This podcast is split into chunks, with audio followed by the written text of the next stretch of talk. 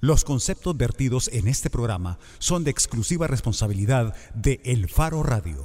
El Faro Radio es gracias a CES Suiza Plan Empresarial. Asegúrate de que tu negocio siga creciendo. ¿Qué tal? Bienvenidos a El Faro Radio. Soy Karen Fernández. Hoy es 10 de noviembre de 2016 y estoy en compañía de Nelson Rauda y Oscar Luna. Hola Karen, hola Nelson, ¿cómo están? Bien, hola Karen, hola Oscar. Estamos estrenando junta directiva de la Asamblea Legislativa. Junta directiva y presidente, sí, precisamente hoy en la mañana fue la sesión solemne para darles la bienvenida a todos y cada uno de los nuevos diputados que integran la junta directiva. Mira, ¿y qué destacarías vos de las primeras declaraciones del nuevo presidente de la junta directiva de la Asamblea, Guillermo Gallegos, diputado por Gana? Mira, fíjate que yo estaba escuchando hoy ese discurso, creo que él mantiene ese esfuerzo consciente de proyectarse como una persona independiente.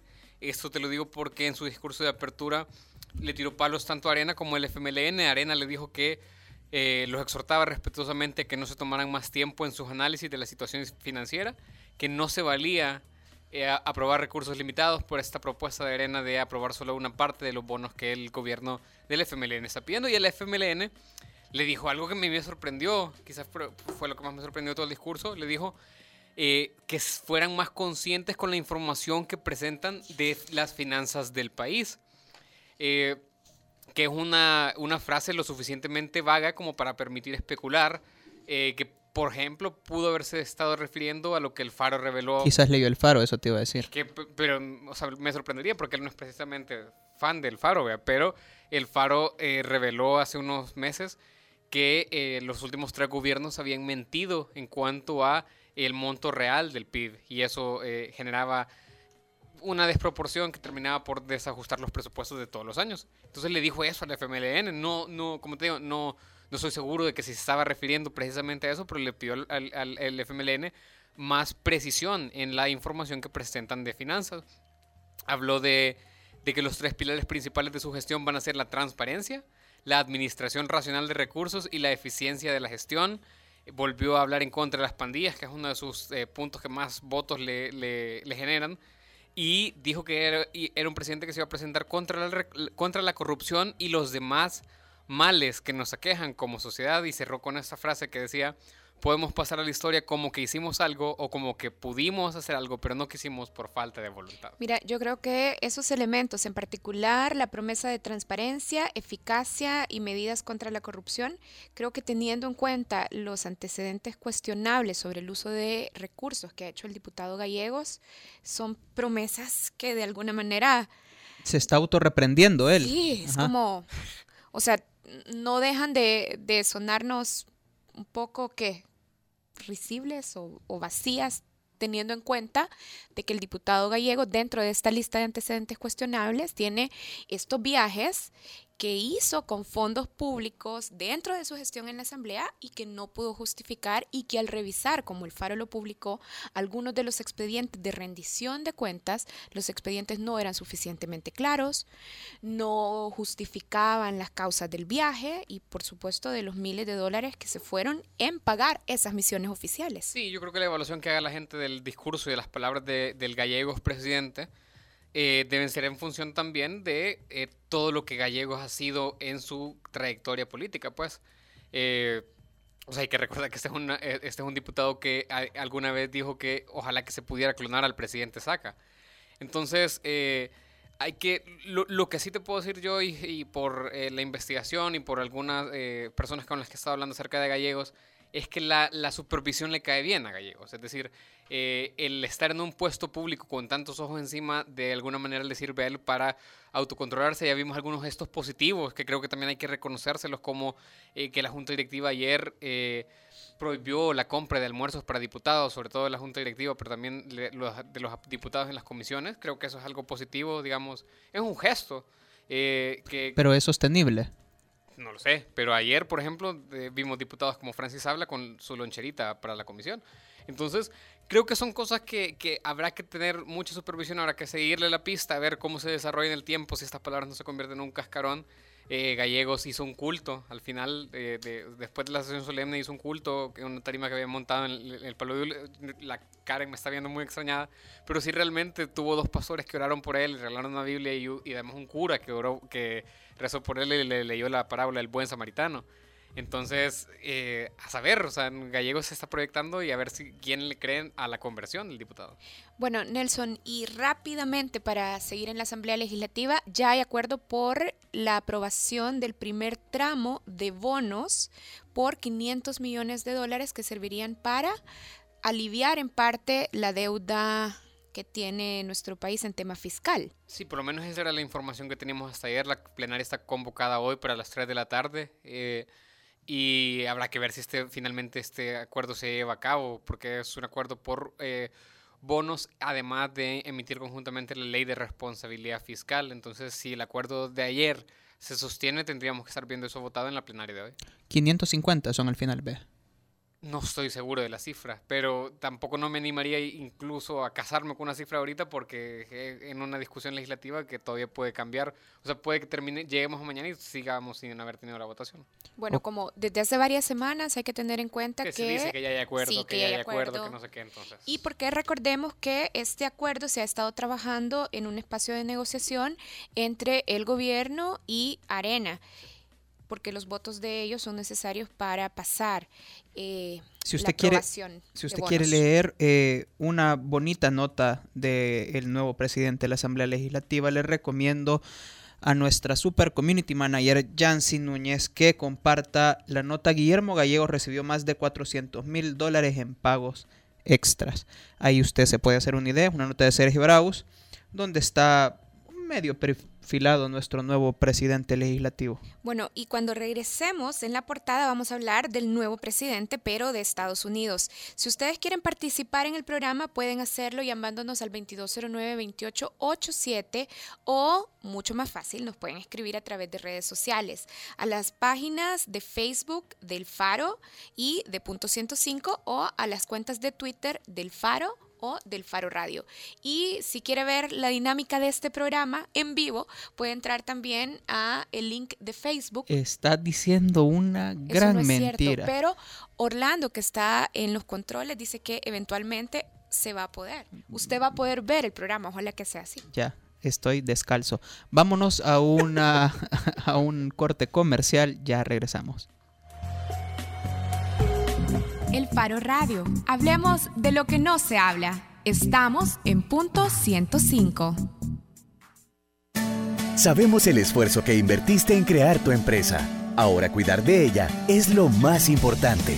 Por eso en ACE Suiza creamos el Plan Empresarial, el seguro para la pequeña y mediana empresa, con el que proteges los bienes de tu negocio y respondes por daños a terceros. Consulta a tu asesor de seguros o llama al 2209-5000. Asegúrate que tu negocio siga creciendo con el Plan Empresarial de ACE Suiza, una empresa Sura. ¡Es un pájaro! ¡No! ¡Es un avión! ¡Tampoco! ¡Es Santa vendiendo su trineo! ¡Oh, oh! Así como lo oyes, porque yo también voy a participar en la promoción Navidad sobre Ruedas. ¡Oh, oh! Por cada 50 dólares acumulados en compras con tus tarjetas de débito y crédito de las cajas de crédito y los bancos de los trabajadores del sistema Fede Crédito, recibirás un número electrónico para participar en el gran sorteo de un Toyota Corolla, una Toyota RAV4 y una motocicleta Vespa, todos año 2017. Es un premio por ganador. Sorteo 20 de enero de 2017. Llámanos al 2221-3333. Sistema Fede Crédito. Queremos darte una mano. Visítanos para mayor información de tasas de interés, comisiones y recargos. Todos los sábados, agrégale un plus a tu fin de semana y disfruta de los tracks del momento. Evelyn Álvarez te los presenta todos. Del 20 al 1 en Plus 20, el conteo musical de la semana con los éxitos favoritos. Plus 20, todos los sábados de 10 de la mañana a 12 del mediodía por punto 105. Si cuando saliste del cine de ver Terminator 2 te despediste diciendo Hasta la vista, baby. tu ADN es joven adulto. Punto 105. Solo éxitos. La portada en el Faro Radio. Con 279 votos electorales, Donald Trump es el nuevo presidente de los Estados Unidos, el presidente electo de los Estados Unidos. En su discurso, declarando su victoria, tenemos algunas frases que creo vale la pena retomar antes de esta entrevista. Decía, por ejemplo, prometo a todos los ciudadanos de nuestra tierra que voy a ser el presidente de todos los estadounidenses. Este es un movimiento de estadounidenses de todas las razas, religiones, antecedentes y creencias que quieren y tienen la expectativa de que nuestro gobierno sirva a la gente. Los hombres y mujeres olvidados de nuestro país ya no serán más olvidados. Este discurso nos suena de alguna manera diferente al tono de los discursos que manejó Donald Trump mm, mientras era candidato a la presidencia. Para conversar sobre este tema y sobre los resultados de las elecciones, está en línea Oscar Chacón, cofundador y director ejecutivo de la Alianza Américas. Y ya casi de la casa. Hola Oscar, ¿qué tal? Un gusto estar con ustedes. Oscar, bueno, queremos empezar a hablar sobre los resultados y sobre el comportamiento electoral. La primera pregunta que consideramos importante hacer es, ¿por qué el 29% de los latinoamericanos votaron por Donald Trump cuando durante la etapa de campaña grandes elementos de su discurso estuvieron orientados a decirnos violadores. Ajá, o delincuentes. Claro, pues mira, lo primero que debemos entender es que estamos hablando de un universo de personas muy numeroso. A veces cuando se dice eh, el voto latino, eh, inevitablemente se tiende a pensar en un grupo quizás pequeño, quizás homogéneo en cuanto a manera de pensar, pero para que estemos claros, estamos hablando de un universo de personas que involucra 27.3 millones de personas en la actualidad. De manera que se trata de un universo extremadamente grande y donde inevitablemente tenemos una variedad, una diversidad de opiniones, donde se incluye opiniones de personas que desde el comienzo eh, se identificaron con el candidato Donald Trump. Eh, aquí también hay que entender que cuando hablamos de latinoamericanos en Estados Unidos, eh, que es la manera como se nos categoriza a todas las personas que tenemos algún tipo de herencia latinoamericana, ya sea porque nacimos en América Latina y vivimos ahora en este país, o porque son personas que tienen, literalmente hablando, siglos de vivir en lo que ahora es territorio estadounidense. Me refiero a estados como Nuevo México, como California, etcétera. En estos casos hay indudablemente también bolsones de personas que si bien tienen una herencia étnica, cultural latinoamericana, realmente no se sienten latinoamericanos y tienden, por tanto, a estar muy sujetos a la línea de mercadeo electoral que hizo Donald Trump, vendiéndose esencialmente como un hombre que venía de fuera de las esferas políticas, que venía del sector empresarial, que venía proclamando eh, un bienestar eh, como muchos lo añoran de hace 40, 50 años. Eh, y entonces estas ideas, insisto, si bien están diseñadas primordialmente para un público electoral blanco, también terminan siendo compradas por un porcentaje pequeño de poblaciones que vienen de otros grupos étnico-culturales en Estados Unidos. Hay que recordar que no solamente Trump recibe una cuota de apoyo eh, de votantes de origen latinoamericano, sino también una cuota de apoyo de votantes de raza negra y de votantes también de origen asiático. Oscar, te saluda Nelson Rauda. Precisamente en ese último punto en el que estabas hablando, eh, ¿cuál es la explicación que se le da al apoyo de la comunidad afroamericana o de otras minorías eh, al candidato republicano? Y yo sumaría ahí por qué el voto afroamericano no acompañó a Hillary como sí había apoyado en las elecciones anteriores a Obama. Claro. Mira, aquí tiene que ver fundamentalmente un tema de identidad de clase, ¿verdad? Hay un segmento de la población eh, de las minorías étnico-raciales que terminan identificándose con el candidato Trump principalmente a razón de ver en él a un hombre de negocios, entre comillas, exitoso, lo cual obviamente es de, de, dudosa eh, reputación, pero en todo caso se percibe de esa manera y entonces se identifican con él. Además, existe también lo que ya muy brevemente yo mencionaba. Hay personas que si bien pertenecen a minorías étnico-raciales, quieren al fondo, por carencia de una identidad propia, bien definida, bien plantada, quieren en cierta forma ser también blancos. Y esto es algo quizás difícil de entender desde fuera de Estados Unidos, pero que en el contexto de los Estados Unidos es algo que tiende a suceder y que tiene una larguísima trayectoria. Les recuerdo el caso particular de la población negra que terminaban siendo parte del, personal doméstico de los grandes hacendados que se llegaban a conocer como los tíos Tom, ¿verdad? Eran personas negras, pero que pensaban y actuaban como que fueran blancos. Entonces, este fenómeno se replica también en el caso de otros grupos étnicos.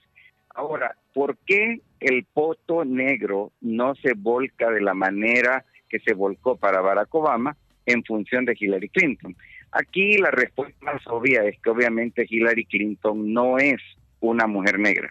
Y aquí seamos muy francos, el voto negro, que tuvo un crecimiento enorme en cuanto a participación electoral en el 2008 y que incrementa su caudal electoral en el 2012, eh, fue algo que se explicó esencialmente a razón de la solidaridad étnico-racial con un presidente negro.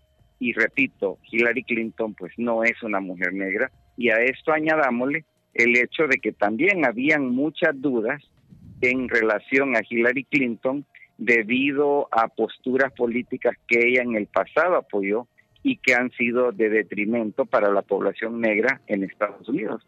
Entonces, como te digo, aquí hay una serie de, de factores que añaden complejidad a lo que quizás debería si un plano muy general y de largo de larga distancia, debería haber sido algo eh, que no debería haber sucedido, pero la realidad es que el universo político, el universo de electores en Estados Unidos es sumamente complejo y esto explica lo que vimos suceder la noche del martes, el día del martes. Oscar, estas elecciones eh, desmontan el mito de que quien obtiene la mayoría de los votos de los de, estas etnias eh, puede ganar la presidencia de los Estados Unidos? Sin duda alguna, y por cierto, no es la primera vez que pasa, ¿verdad? Esta, si no me equivoco, es la cuarta vez en la historia en la que un candidato, que si bien gana la mayoría de los votos emitidos por los ciudadanos, termina perdiendo, dada la ecuación del sistema conocido como colegio electoral. Indudablemente, cuando uno ve el mapa de los Estados Unidos en base a cuáles estados fueron asegurados por el candidato republicano en este caso, parecería como que la vasta mayoría de la población votó por el candidato republicano Donald Trump. Pero en realidad lo irónico es que cuando uno revisa los datos del número de votos obtenidos, hasta este día, por lo menos si hay algunos conteos todavía no finalizados, Hillary Clinton ganó un número ligeramente mayor de votos que los que obtuvo Donald Trump. Pero insisto, lo que hay que recordar es algo que yo expliqué en una entrevista anterior con ustedes y es la característica particular del sistema electoral en Estados, en Estados Unidos que esencialmente significa que los votantes no eligen de manera directa al presidente, sino que se elige a un grupo de electores, eh, los cuales luego declaran su apoyo y lo declaran basado en la regla conocida como ganador se lleva todo.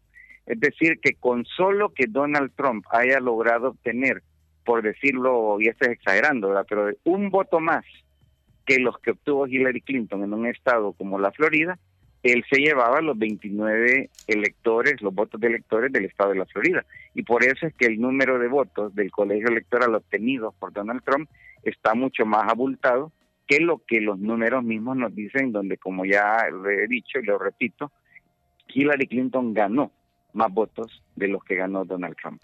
Bueno, y claramente esto pone, como Oscar lo decía, sobre la mesa el debate sobre la dicotomía entre el voto popular y los votos, los votos de los colegios electorales. Oscar, volviendo al asunto del comportamiento electoral, los análisis de incluso antes de la elección ya apuntaban a que Trump eh, tenía mucho éxito incrementando la participación de los votantes blancos y habitantes de pueblos pequeños. ¿Cuánto te preocupa que por lo menos la mitad de los electores estadounidenses hayan validado este discurso con elementos fuertemente xenofóbicos? Claro. Bueno, mira, lo primero que hay que destacar, eh, que ya tú lo has mencionado, pero creo que es importante precisarlo con contundencia, la campaña de Donald Trump, desde el día en que se anuncia, el 16 de junio del año 2015, tuvo claridad absoluta en términos de quién era el blanco del mercadeo electoral de dicha campaña y ese blanco era, era valga la redundancia, la población ciudadana de raza blanca apta para votar. Hay que recordarle también a quienes nos escuchan que a pesar de los cambios demográficos de los últimos 30, 40 años, cuando vemos la composición del universo de personas ciudadanas de 18 años o más en Estados Unidos, que es la característica que califica a una persona como persona apta para votar, 70% del electorado estadounidense es todavía un votante de raza blanca. En ese sentido, insisto, Donald Trump tuvo una claridad absolutamente impecable en cuanto a tener un blanco bien definido de a quién querían ellos movilizar. Hay que también señalar que si bien su campaña recoge elementos de una historia muy lamentable de los Estados Unidos, que es la historia de la supremacía de la raza blanca, y que por tanto se pudiera afirmar sin duda alguna que la campaña de Trump tuvo como uno de sus elementos centrales, como uno de sus fundamentos primarios, el estimular una agenda nacionalista de la raza blanca en Estados Unidos. Pero más allá de eso, Donald Trump también articula un mensaje que coincidió muy bien con los peores temores que la sociedad estadounidense, entiéndase mayormente la población de raza blanca, ha venido desarrollando a lo largo de los últimos tres, cuatro décadas. Y estos temores son los que, repito, se convierten en, digamos, la base fundamental que le permiten a Trump particular, insisto, mensajes que resonaban mucho con este electorado blanco eh, de 55, de 45 años para arriba y que con frecuencia se ubican precisamente en planos rurales o semi-rurales de los Estados Unidos, que son esencialmente eh, los estados donde Donald Trump logró ganar eh, una mayoría de votos y por tanto asestarse el número de votos necesarios del colegio electoral que le ubican pues, ciertamente como el ganador de esta elección. Oscar, quizás aprovecho, mira, solo se complemento algo importantísimo. Justamente esta mañana teníamos un debate muy preliminar eh, sobre este tema y una de las cosas que señalaba yo era de que sería demasiado irresponsable concluir que esos 60 millones de personas que votaron por Donald Trump son fácilmente reducibles a simplemente decir que son blancos racistas. Yo creo que es mucho más complejo eh, la explicación de fondo de por qué esta población termina votando por el candidato Trump y no por una candidata como Hillary Clinton. Oscar, y por ese rumbo eh, va esta pregunta. Este, supongo que ahora ya después de dos días eh, se han tomado el tiempo en tu organización con otras organizaciones de analizar el resultado. Y supongo que la pregunta central de todo esto es qué tan preocupados están. Ahora que, que, que, ya salió la Ciguanavi, que sí salió, ¿qué tan preocupados están? ¿O qué tan preocupados deberían de estar los latinos allá y nosotros? Sin, sí, sin duda alguna, eh, tengo que reconocer que la mayoría de los liderazgos organizacionales en Estados Unidos que están vinculados ya sea a la mayoría de la población de tiene una perspectiva de interés económico o con la población inmigrante en este caso, tengo que decir que la mayoría no habían querido aceptar como un escenario posible, si no probable, el triunfo de Donald Trump. Es más bien la gente se había hecho a la idea de que Donald Trump tenía que ser derrotado.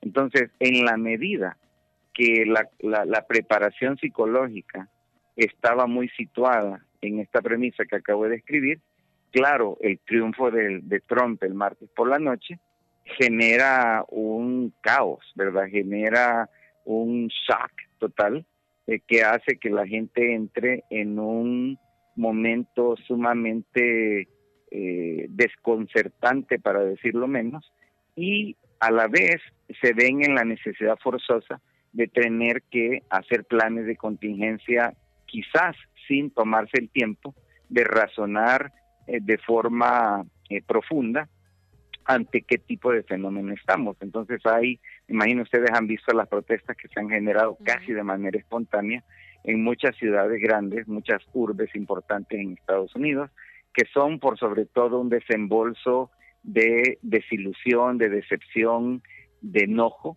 eh, con el resultado electoral, pero que no necesariamente tienen una agenda muy claramente definida. Yo te diría de que hay que estar con cabeza muy fría, ¿verdad? En momentos como estos porque no hay ninguna duda de que ver llegar a la presidencia un candidato que ocupó una línea de mercadeo político llena de odio racial, de odio xenofóbico, de odio hacia la mujer, de odio hacia pues muchos otros sectores generalmente eh, excluidos en la sociedad, da para que uno se ponga sumamente nervioso. Eh, máxime, como dije hace un rato, cuando esto, este es un país que tiene una historia muy triste al hablar de lo que ha sido las relaciones raciales a lo largo de la historia, eh, incluyendo los asesinatos recientes que han sucedido en contra principalmente de población negra a manos de cuerpos de policía. Entonces todo esto, insisto, da como para que uno esté nervioso, pero hay que recordar un par de cosas que son importantes de no sobredimensionar.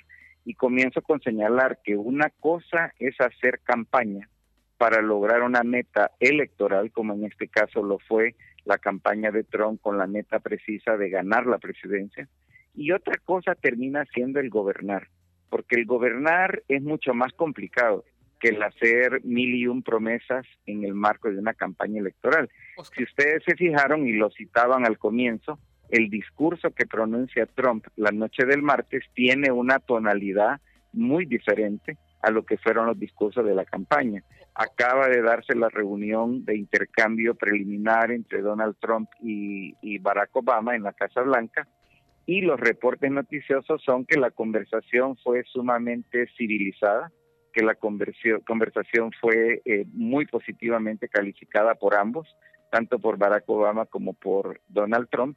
Entonces puede ser que estemos efectivamente entrando en una fase en la que vamos a comenzar a ver con mayor claridad que de todo lo que salió en el ámbito de promesas y discursos francamente demagógicos que tenían la meta de conseguir lo que ya consiguió Donald Trump, que es ganar, eh, ascender a la presidencia, a lo mejor ya lo que se trata de plan de gobierno no va a tener exactamente las mismas características, aunque aquí un factor clave a observar es a quién se comienza a perfilar como el prototipo miembro del gabinete de Donald Trump, que creo que sí va a darnos indicaciones más claras de en qué dirección va a tratar de caminar una administración Trump a partir del 20 de enero del próximo año. Oscar, solo para agotar el tema del análisis de, electoral y de la gente que votó, eh, ¿Qué papel tuvo el tema del abstencionismo? Sobre todo en una campaña en la que estaban tan desacreditados ambos candidatos. Eh,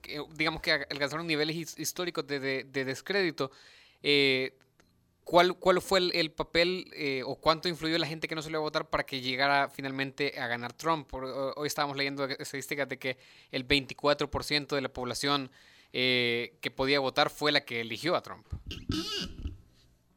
Fíjate, Fíjate que los, los datos sobre este tema eh, son un poco complejos y no creo que nadie ha producido todavía una radiografía precisa de cómo se comportó en general, ¿verdad? El electorado y los subcomponentes del electorado divididos, por ejemplo, por identidad étnico-racial.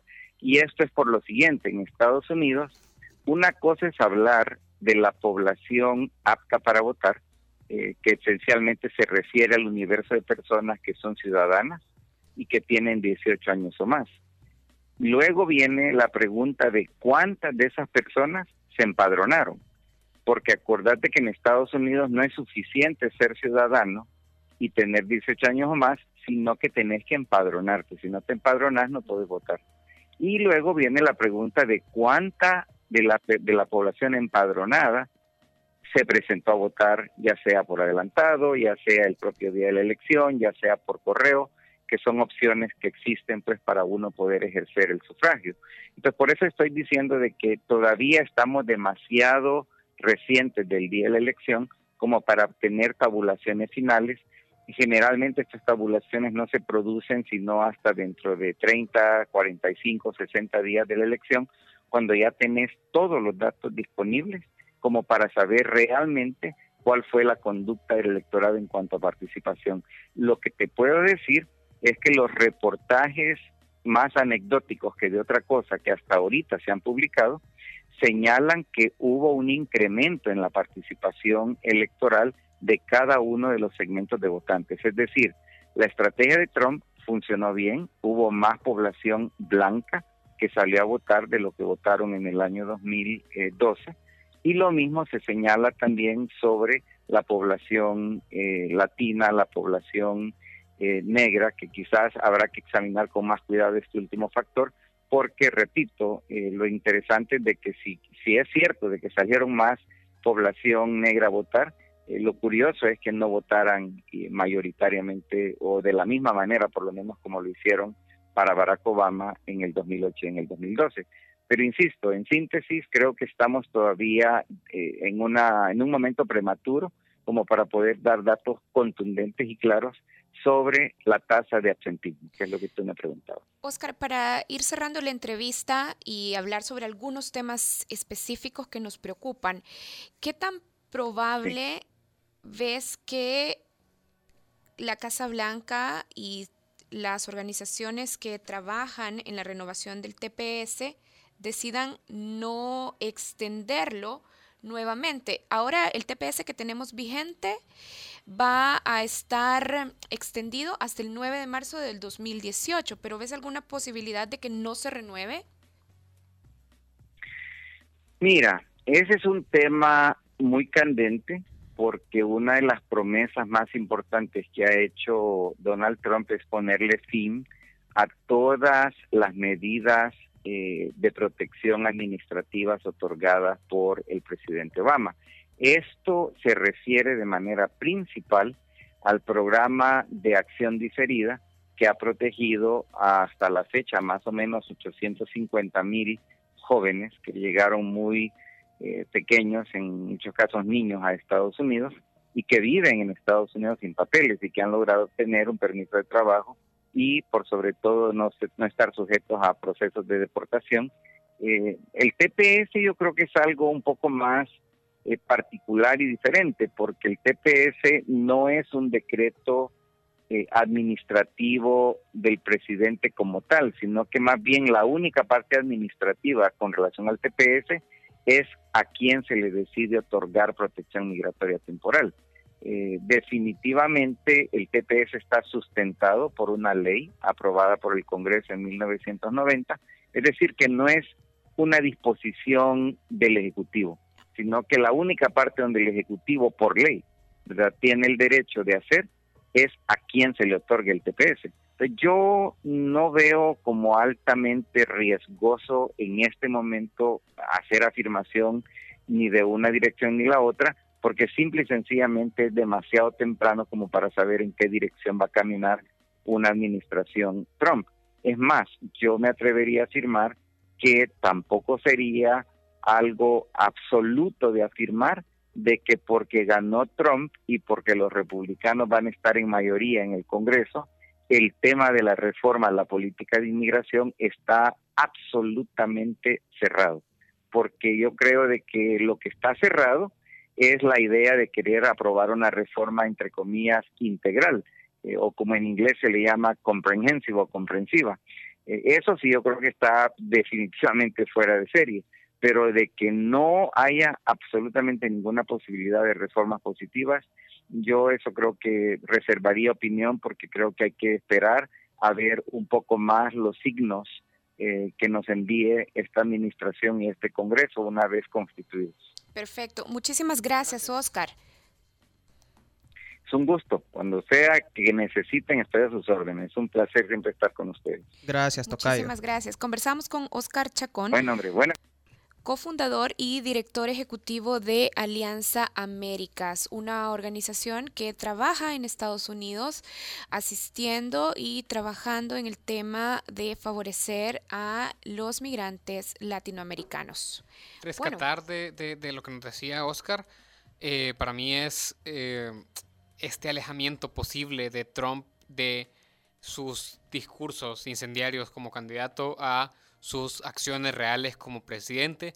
Como todo político es muy posible eh, y, y es lo normal pues pensar que muchas de las cosas que dijo en campaña no las va a terminar por cumplir, pero habrá que ver cuál de esas cuáles, porque yo lo que tampoco creo que se pueda decir ahora es que Trump solo montó un personaje para la campaña y que ahora como presidente va a ser civilizado y respetuoso de las mujeres y de las minorías y etc. O sea, tampoco no, no creo que estemos en un escenario tan positivo como ese, yo quisiera, pero, pero yo creo que Trump también nos mostró una fase muy personal y muy, o sea, verdadera de quién es él durante la campaña. Sí, bueno, también sobre la pregunta de cuánto le preocupaba a Oscar Chacón sobre cuánto le preocupaba el asunto de que la mitad de los electores estadounidenses hayan validado en parte ese discurso con fuertes elementos xenofóbicos.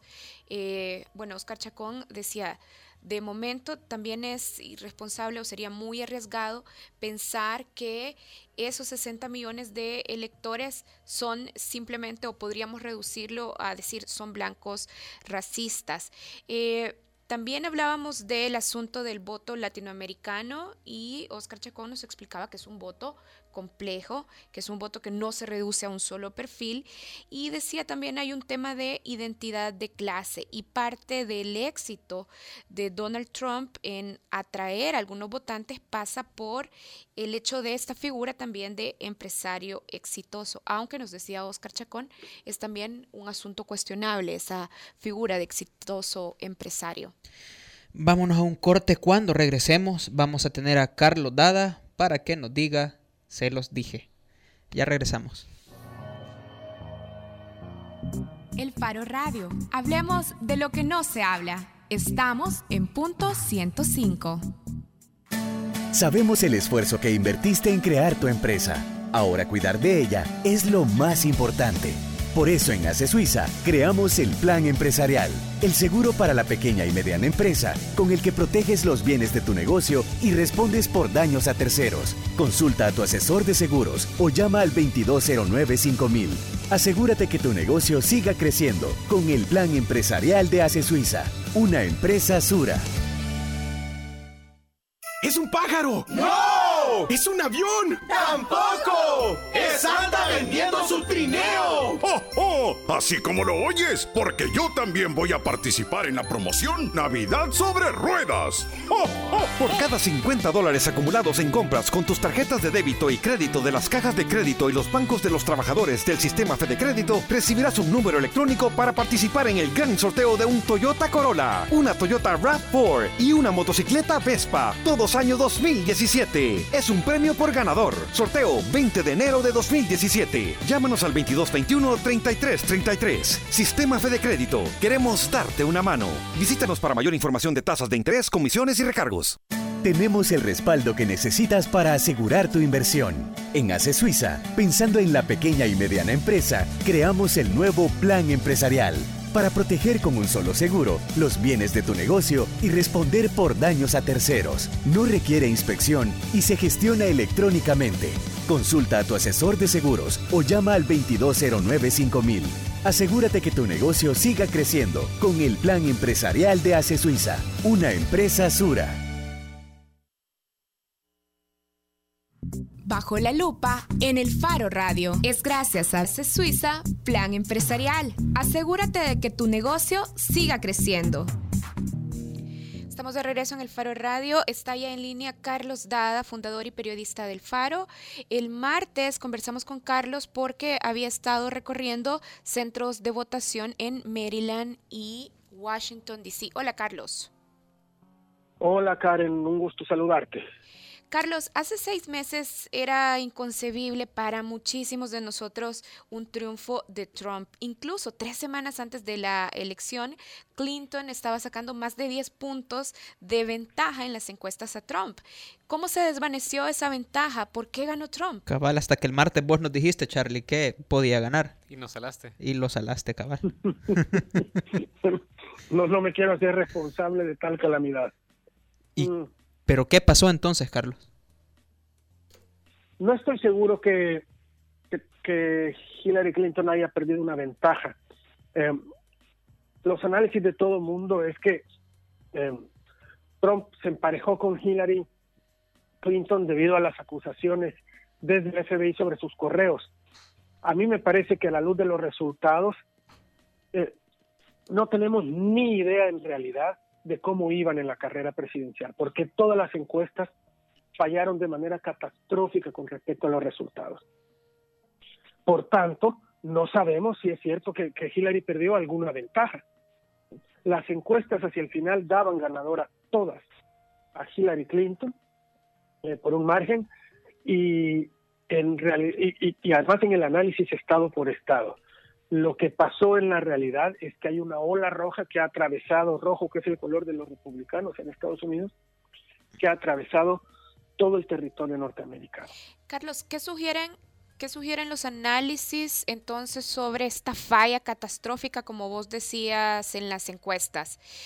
Que los votantes no declaraban su preferencia electoral o que definitivamente en términos técnicos los instrumentos estaban mal construidos o incluso que pudo haber existido algún tipo de malicia en cómo se presentaban los resultados. Todo eso que estás diciendo ha aparecido en los primeros comentarios, Karen. En realidad es muy pronto. Eh, lo que esto va a obligar es a hacer un estudio muy minucioso de por qué están fallando las encuestas. Es la tercera vez este año que fallan de manera estrepitosa en tres eventos de suma importancia, eh, yo diría, para la humanidad. Uno es el Brexit, otro es el, sí en Colombia y, este es el, el, tercer evento que termina de mostrar que las encuestas no están siendo ya instrumentos funcionales para, para entender un proceso electoral. Carlos, como ya ha ocurrido en otras elecciones, el voto popular favoreció a Clinton, pero finalmente ella no se convirtió en presidenta. ¿Esto podría darle fuerza al debate sobre reformar el sistema electoral estadounidense? Eh, se está hablando de eso ya desde hace tiempo, Karen. Eh, creo que eh, esta discusión se volvió muchísimo más intensa, sobre todo después del triunfo en el año 2000 de George Bush sobre Al Gore, porque además de que el triunfo estuvo cuestionado por las papeletas en Florida, que era el estado determinante, eh, el voto popular lo ganó el, candidato demócrata y además de manera importante, y aún así fue eh, George Bush el que llegó a la, presidencia. Este es un debate que se sigue llevando a cabo en Estados Unidos, pero este es un país, eh, una, una, una república nueva comparada con, con la historia de los estados-nación en el mundo, pero que por eso ha rápidamente, eh, desde su propia autovisión de grandeza, empezado a formar tradiciones. Lo de los colegios electorales es una tradición eh, que, que, más por aferrarse a esas tradiciones que han creado, eh, quieren mantener hasta, hasta que ya no haya otra posibilidad. Carlos, y ya empezamos a ver algunas rupturas de, entre el discurso del Trump candidato con el discurso del Trump presidente electo. Yo estaba leyendo, por ejemplo, que hace unas horas eh, el equipo de Trump borró de su sitio web eh, la propuesta de prohibir la entrada a los musulmanes. Eh, ¿Cómo ves este, este, este análisis? ¿Cómo, ¿Cómo se va perfilando Trump como presidente ya electo en torno a las más polémicas, las más polémicas de sus promesas? Eh, hola Nelson, mira, eh, aquí yo creo que hay que verlo desde dos puntos de vista. Sí, eh, su, su declaración, digamos, su discurso de victoria fue muy moderado, fue otro Trump. Hoy se reunió con el presidente Obama en la Casa Blanca y su discurso también fue muy conciliador, muy llamando a la unidad, pero ya no, ya, vaya, eso podría, digamos, cambiar la manera brutal y bruta con que Trump estaba expresando su agenda en las elecciones. Eh, y volverlo, digamos, eh, a ver, está obligado ahora a ocupar un tono más presidencial, va a ser el, el, hombre que ocupe el, el trabajo que concentre mayor poder en el mundo. De eso, eh, a que esto vaya a cambiar mucho algunas cosas, no. Yo, a mí me gusta verlo así, como si se hubiera caído el pedazo de una montaña en un, en un lugar con agua y, este pedazo de montaña hace un gran ruido al penetrar en el agua y salpica mucha agua y el estruendo que hace es lo que estamos viendo estos días. Pero lo que hay que tener cuidado es que ese pedazo de roca cuando cae al agua eh, eh, eh, desata unas olas expansivas cuyo alcance va a llegar muy lejos. Te, te, lo traduzco en otras palabras. Ha legitimado a gente que a pesar de que tenía pensamientos perversos, racistas, supremacistas, etcétera, no estaban legitimadas en la sociedad norteamericana. Hoy están legitimados. Hoy mismo en la mañana estaba viendo videos de escuelas en Michigan donde los niños han empezado a, cantar en coro a la hora del recreo, construyan ese muro, construyan ese muro, para hacerle el, el, bullying a los niños latinos. Ya no importa que tanto se quiera limpiar su imagen, Trump se quiera hacer el presidencial, se quiera lavar las manos, perfumarse, ya no importa, ya desató una cosa nefasta que no va a ser fácil parar. Carlos, intuyo por esto que estás diciendo que vos sí ves el riesgo de una ola xenofóbica validada por la mitad de los electores estadounidenses. Eh, yo, yo ya no lo llamaría el riesgo, Karen, lo llamaría el empoderamiento de grupos xenófobos eh, eh, que, han, que, que ahora se sienten con libertad de expresar públicamente eh, esta xenofobia, este racismo, eh, esta supremacía, este, este, este ver a un país que le pertenece eh, en su mente a los blancos y que todos los demás les están quitando su derecho natural a, a este poder, a esta tierra, a este territorio. No, ojo, no quiero decir que todos quienes votaron por Trump votaron por eso, porque creo que pensarlo así sería eh, no alcanzar a leer el voto, pero quienes sí lo hicieron así ahora están empoderados y están lanzando mensajes muy peligrosos. Ya hay reportes de, expresiones de este tipo eh, en, varias partes de Estados Unidos que no son centros urbanos importantes. Mira, si tú ves el mapa, no el mapa estado por estado, sino condado por condado, eh, te das cuenta de eh, la abrumadora presencia de los votantes de Trump. Son muy, son, son unas islas azules las que quedaron, o sea, es decir, donde triunfaron los demócratas. Son islas azules en medio de un mapa casi completamente rojo. Claro, ¿por qué Clinton aún así ganó la mayoría del voto? Porque la, porque la mayoría de sus votantes están en los grandes centros urbanos. En casi todas las grandes ciudades ganaron los demócratas y tradicionalmente han ganado Los Ángeles, San Francisco, Chicago, Nueva York, eh, Washington, D.C., eh, incluso Filadelfia, eh, aunque perdieran Pensilvania. Carlos, Boston. Sí, sí. Y esta legitimación del racismo y la xenofobia que, que, nos describís, ¿vos la ves traducida en políticas públicas de relaciones exteriores de los Estados Unidos? Por ejemplo, esta promesa de Trump de retirarse de la OTAN o eh, de romper el Tratado de Libre Comercio con México y Canadá o incluso de la, de la famosísima construcción del muro alrededor de la frontera sur? Mira, eh, te respondo rápidamente de, de, dos maneras, Nelson. La primera es que Trump de alguna manera va a tener que responder a sus votantes, quienes votaron por él siguiendo sus promesas de campaña. ¿Las va a poder cumplir todas? No, no. En Estados Unidos el poder ejecutivo está bastante limitado, por, sobre todo por el poder legislativo. Claro, problema número uno, las dos cámaras del poder legislativo están hoy en manos de republicanos. Yo creo, Nelson, que esos republicanos, a pesar de que algunos han demostrado niveles de locura y de desprecio por la humanidad similares a los de Trump, algunos suelen tener mayor sensatez y entienden mejor los riesgos eh, y las responsabilidades de la política. Yo espero que eso, digamos, de alguna manera acomode. El otro gran poder, que es el poder legislativo, el perdón, el poder judicial, falta por nombrar falta por nombrar a uno de los magistrados de la Corte Suprema, que los republicanos se negaron a permitirle a Obama hacerlo hasta que hubiera nuevo presidente. Pero ahora lo esto va a garantizar a los exacto, esto va a garantizar a los conservadores al menos eh, probablemente 20 años de control también de la Corte Suprema de Justicia. Carlos, una pregunta final entonces. ¿Vos pensás que el diseño institucional estadounidense, el sistema de frenos, pesos y contrapesos, entonces será suficiente para dificultar algunas de las medidas que prometió en campaña Trump? Eh, el poder lo tienen, hay que ver si tienen la voluntad porque el triunfo de Trump ha sido tan abrumador que ahora todos se quieren tomar la foto con, con un hombre al que algunos de ellos incluso despreciaban hace muy poco tiempo.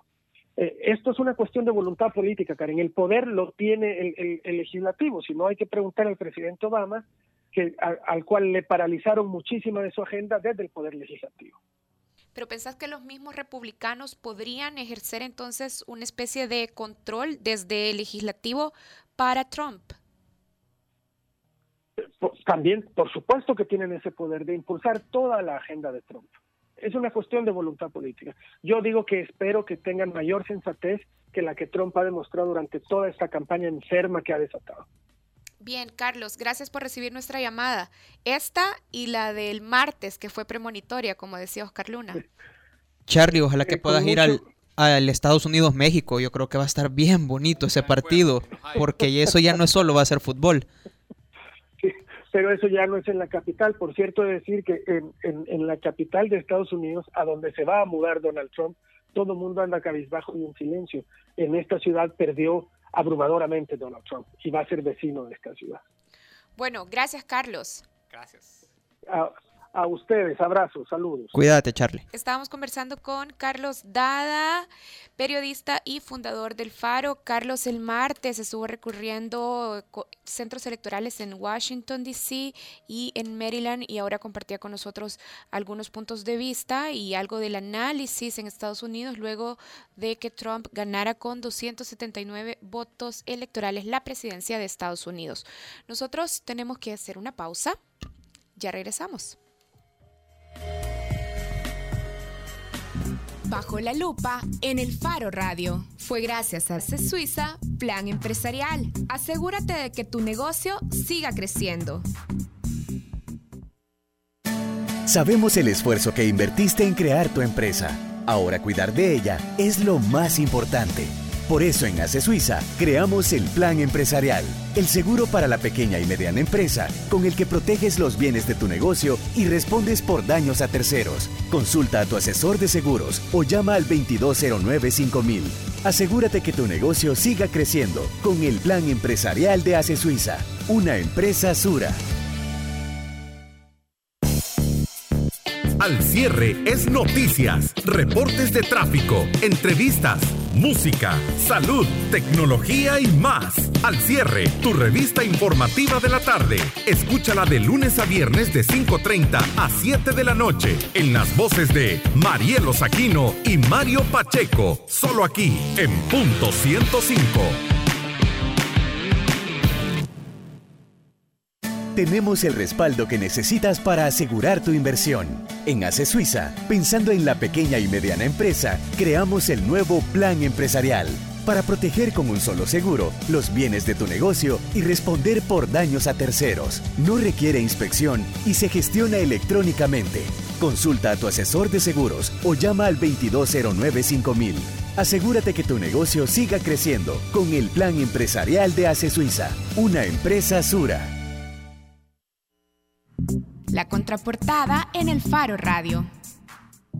Estamos de regreso en el Faro Radio. Antes de seguir, quiero agradecer a todos los que están participando a través de nuestras redes sociales. Gracias a Héctor López, gracias a Víctor Hugo y gracias a Alexis Marcelo que también está enviando comentarios a través de Facebook y a Manuel García de Twitter, perdón. Son comentarios que están llegando a través de Twitter.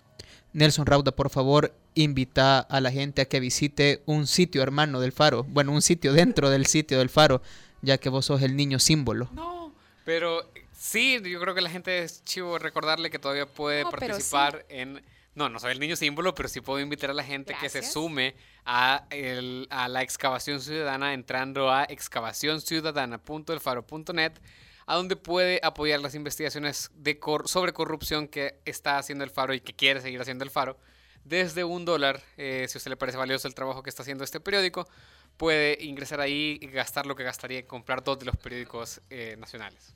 Sí, recuerde que esto es algo así como nosotros los necesitamos a ustedes y ustedes nos necesitan a nosotros. Ayudémonos. Porque ayudémonos y hagamos eh, una comunidad que al final eso es lo que busca el Faro, tener una comunidad eh, que nos apoye y que aporte, porque eh, también usted al hacerse excavador tiene la oportunidad de estar en contacto con todos los periodistas del Faro para, para cuestionar exacto, para recomendar, para sugerir y las puertas para reportar información y las puertas siempre, siempre, siempre estarán abiertas. Vaya, entonces el dato es, entren a la página excavacionciudadana.elfaro.net. Ya Nelson decía que ahí van a encontrar todas las indicaciones y el paso a paso para hacer una donación a través de la plataforma desde un dólar para que nos puedan ayudar a investigar más profundo. Y además, cuando entren a la plataforma van a encontrar los himnos contra la corrupción,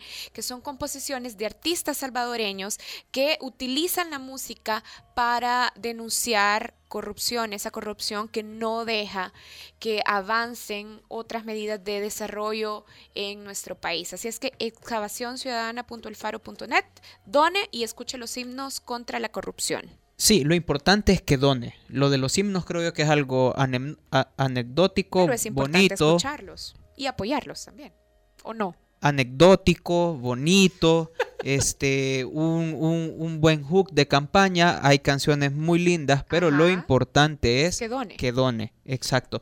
Y para que vea que sí hay canciones muy lindas, nos vamos a ir con, para mí, para mí, el grupo que, y, y también tengo que decir que Jorge Lara es un gran amigo mío, pero es, este es el grupo que define el jazz en la última década aquí en El Salvador.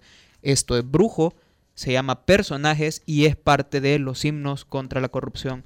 Nos escuchamos el Mentiras, yo me voy de vacaciones. Los escuchan a ellos el martes. Cuídense. Adiós.